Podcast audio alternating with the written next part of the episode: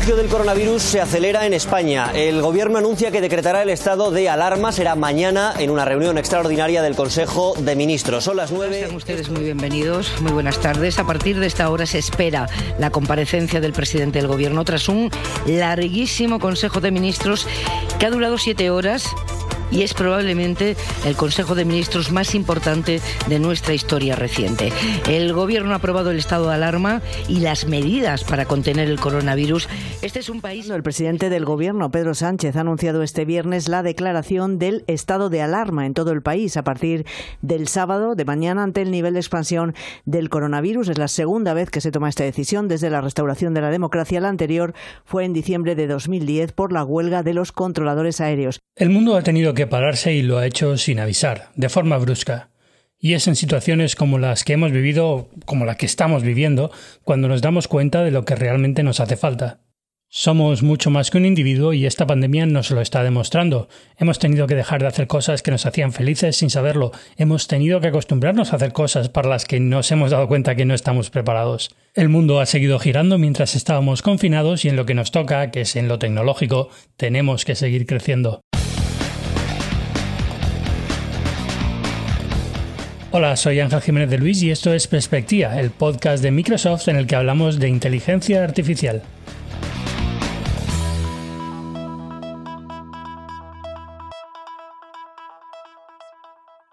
Soy Pilar López y lidero el equipo de Microsoft en España. Soy Isabel Tobar, analista de IDC Research España. La aparición del COVID-19 y nuestro obligado confinamiento ha hecho que nos preguntemos por el nivel tecnológico de nuestras empresas por cómo deben evolucionar hacia la transformación digital. La respuesta bastante clara. Aún no estamos donde deberíamos estar. En los primeros días de la pandemia pudimos ver cómo había organizaciones que tenían un plan de digitalización y que podían responder de manera rápida y de manera segura a esta nueva situación. Pero también vimos cómo muchas otras organizaciones realmente no, tenían esos planes de digitalización. La, la situación les pilló con el pie cambiado. No tenían la infraestructura para trabajar en remoto y tampoco tenían la capacitación para adaptarse a las nuevas tecnologías. Tanto unas como otras fueron capaces de adaptarse y hoy eh, estamos ya en una nueva fase, una nueva fase que sin duda va a requerir mucha digitalización, va a requerir ir muy deprisa, enfocarnos en la sostenibilidad de cualquier cosa que hagamos y, y fundamental, vamos a tener que formar a las personas, darles la formación adecuada para conseguir no solamente la continuidad de los negocios, sino también el éxito y la diferenciación. La mayoría de las empresas son conscientes de la importancia de la transformación digital a medida que la tecnología siga impulsando la estrategia empresarial, las personas y los conocimientos técnicos eh, serán cada vez más esenciales para el éxito de la digitalización. Las organizaciones deben considerar las futuras tendencias de la fuerza de trabajo en su viaje de transformación digital para anticiparse a sus necesidades de talento. La falta de conocimientos tecnológicos sigue teniendo un gran peso en España, ya que afecta tanto a los sistemas educativos como a los organismos gubernamentales, a los empresarios y a la industria tecnológica. Por otro lado, la adopción de la automatización y la inteligencia artificial marcará una aceleración sobre los eh, cambios que se van a producir en el entorno laboral. Se espera un fuerte aumento de la productividad y de la eficiencia al liberar recursos humanos de tareas rutinarias. Además, para competir mejor, las empresas deben adoptar enfoques dinámicos para acceder a las capacidades requeridas combinando la captación de nuevos profesionales cualificados con estrategias de recapacitación y reentrenamiento de su fuerza laboral y completar así sus capacidades internas. La crisis del coronavirus ha obligado a todos a dar lo mejor de nosotros, a seguir hacia adelante a pesar de lo que estábamos viviendo, a intentar ayudar al vecino desde el balcón o a sonreír a nuestros seres queridos detrás de la pantalla. No ha sido fácil, pero cada uno en lo nuestro hemos tenido que aportar soluciones. En Microsoft, desde el primer momento, pensamos en cómo reaccionar de manera eficaz a esta situación. Priorizamos, por supuesto, preocuparnos de nuestra salud, de la salud de los nuestros, de la salud de los equipos, pero también de poder estar al lado de nuestros clientes y al lado de nuestros partners de cualquier tamaño, ayudándoles a acelerar sus procesos y a trabajar de manera remota, de manera segura. Eh, pusimos en marcha una iniciativa, todos desde casa, empresa con nuestros partners y otras entidades colaboradoras en las que ayudábamos a pequeñas empresas, ayudábamos a pequeñas instituciones educativas a que pudieran trabajar en remoto. Y para ello eh, les ofrecíamos horas de consultoría gratuita para ayudarles en la implantación y también horas de formación para ayudar a que sus empleados pudieran trabajar de manera segura.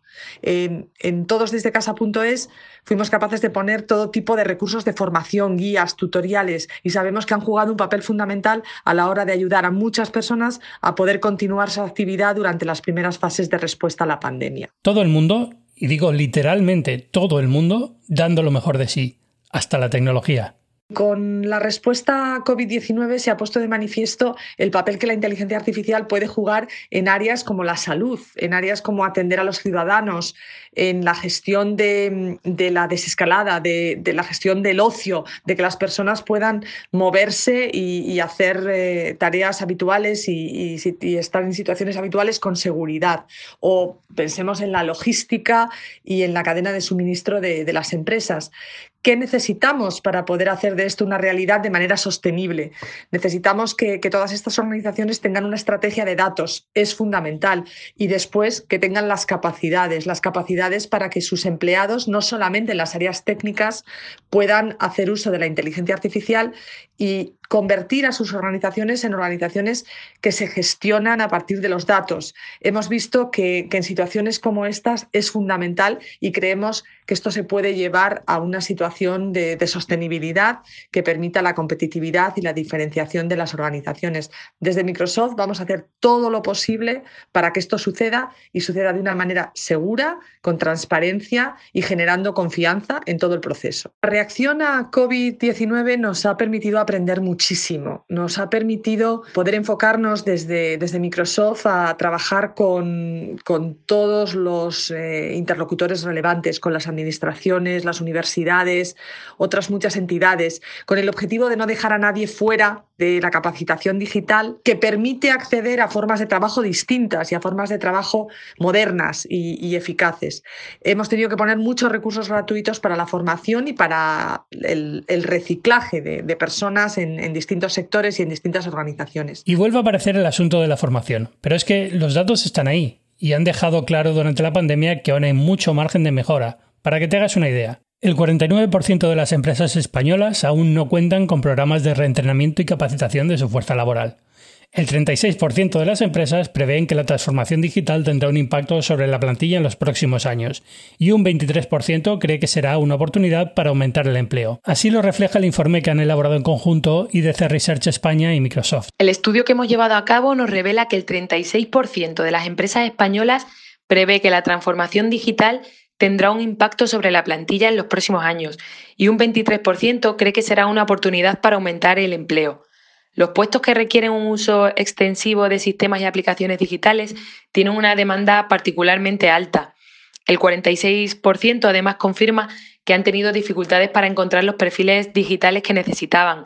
Los perfiles relacionados con la tecnología son los más difíciles de encontrar y en un futuro próximo estos serán los relacionados con la analítica de datos, el desarrollo de aplicaciones y la computación en la nube. Encontrar los conocimientos adecuados en relación con las nuevas tecnologías y las emergentes y retener además a los empleados cualificados una vez a bordo son los principales desafíos para adquirir las actitudes digitales necesarias para la digitalización de la empresa. Además, Hoy en día el 49% de las empresas españolas aún no cuentan con un programa de reentrenamiento y capacitación de su fuerza laboral.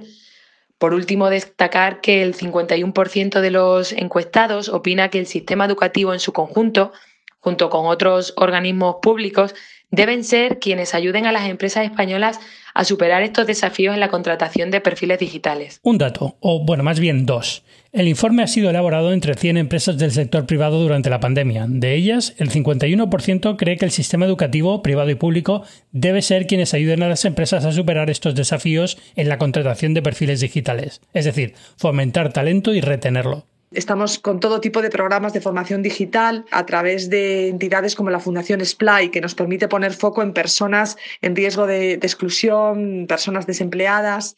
En junio celebramos también la firma de un acuerdo con el Ministerio de Trabajo y Fundae, fundamental para poder ofrecer de forma gratuita todo el material formativo de Microsoft, tanto Microsoft Learn, nuestra plataforma de contenidos para formación en tecnologías clave como Azure, M365, desarrollos en Power Platform, pero no solamente Microsoft Learn, sino la plataforma AI Business School, que nos permite ofrecer formación a decisores de negocio, formación no técnica para aquellas personas que están liderando la aplicación de la inteligencia artificial en su empresa.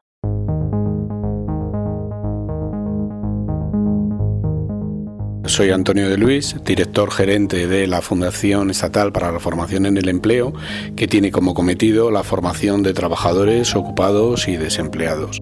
El espacio Digitalízate, que es un proyecto de responsabilidad social corporativa para la puesta en marcha de cursos y recursos de formación para desempleados, pymes y autónomos. El proyecto tiene ya seis meses de duración, con más de 600.000 entradas y 23 eh, empresas participantes y 500 cursos. Es el primer espacio de trabajo en Europa donde las tecnológicas se han sentado a colaborar. Estamos dentro del campo de la acción, no de la teoría, intentando romper la brecha digital. Tenemos un 96 cursos en competencias y conocimientos digitales que van desde el Internet de las Cosas a la seguridad, a Python, inteligencia artificial y cloud. El espacio Digitalízate sigue creciendo con otras compañías y otros contenidos que se suman al mismo. Se sigue trabajando en otras líneas de colaboración porque nuestras organizaciones se basarán en el valor que aporten a la sociedad. Nuestro objetivo sería ser el espacio de colaboración público-privada más grande del Estado y hacia allí nos encaminamos. El de Fundae es uno de esos ejemplos de continuidad, de mejora, de formación y de capacitación de colectivos fundamentales, porque aunque hay que tener muy presente que la falta de conocimientos tecnológicos hará que el tejido empresarial europeo deje de ganar durante este año más de 90.000 millones de dólares, no todo es cuestión de dinero. También debemos ser conscientes de que existe un riesgo enorme de que siga aumentando la brecha digital y que acabemos dejando de lado a los grandes colectivos sociales. Nuria Valcharol, directora general de Fundación Splay Ciudadanía Comprometida. Programas como Inteligencia Artificial para el Bien Común acercan formación especializada a colectivos y territorios como los ámbitos rurales, por ejemplo, que tradicionalmente no han tenido acceso.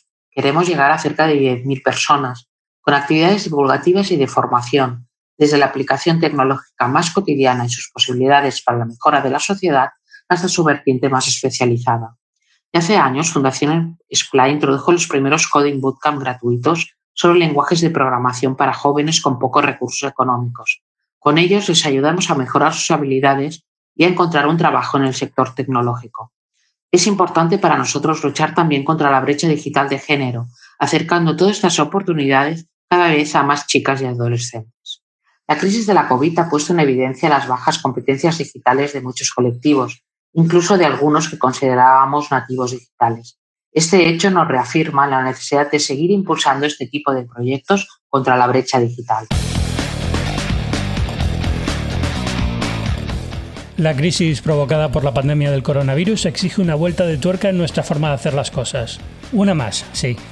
Tenemos que ser ingeniosos para volver a coger el ritmo, para recuperar el terreno perdido, vaya, y para ello, para lograrlo, la suma de tecnología y formación va a ser fundamental con los pies en el suelo. A pesar de lo escuchado, se prevé una importante escasez de talento tecnológico en la próxima década que reconfigurará significativamente el futuro del trabajo a nivel mundial. Estamos a tiempo de cambiar las cosas y sacar algo positivo de todo lo que hemos sufrido en los últimos meses.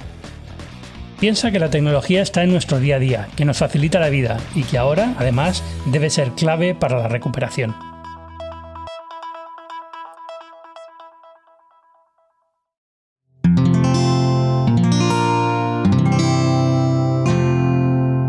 Escuchar más capítulos de este podcast y de todos los que pertenecen a la comunidad Cuonda en cuonda.com.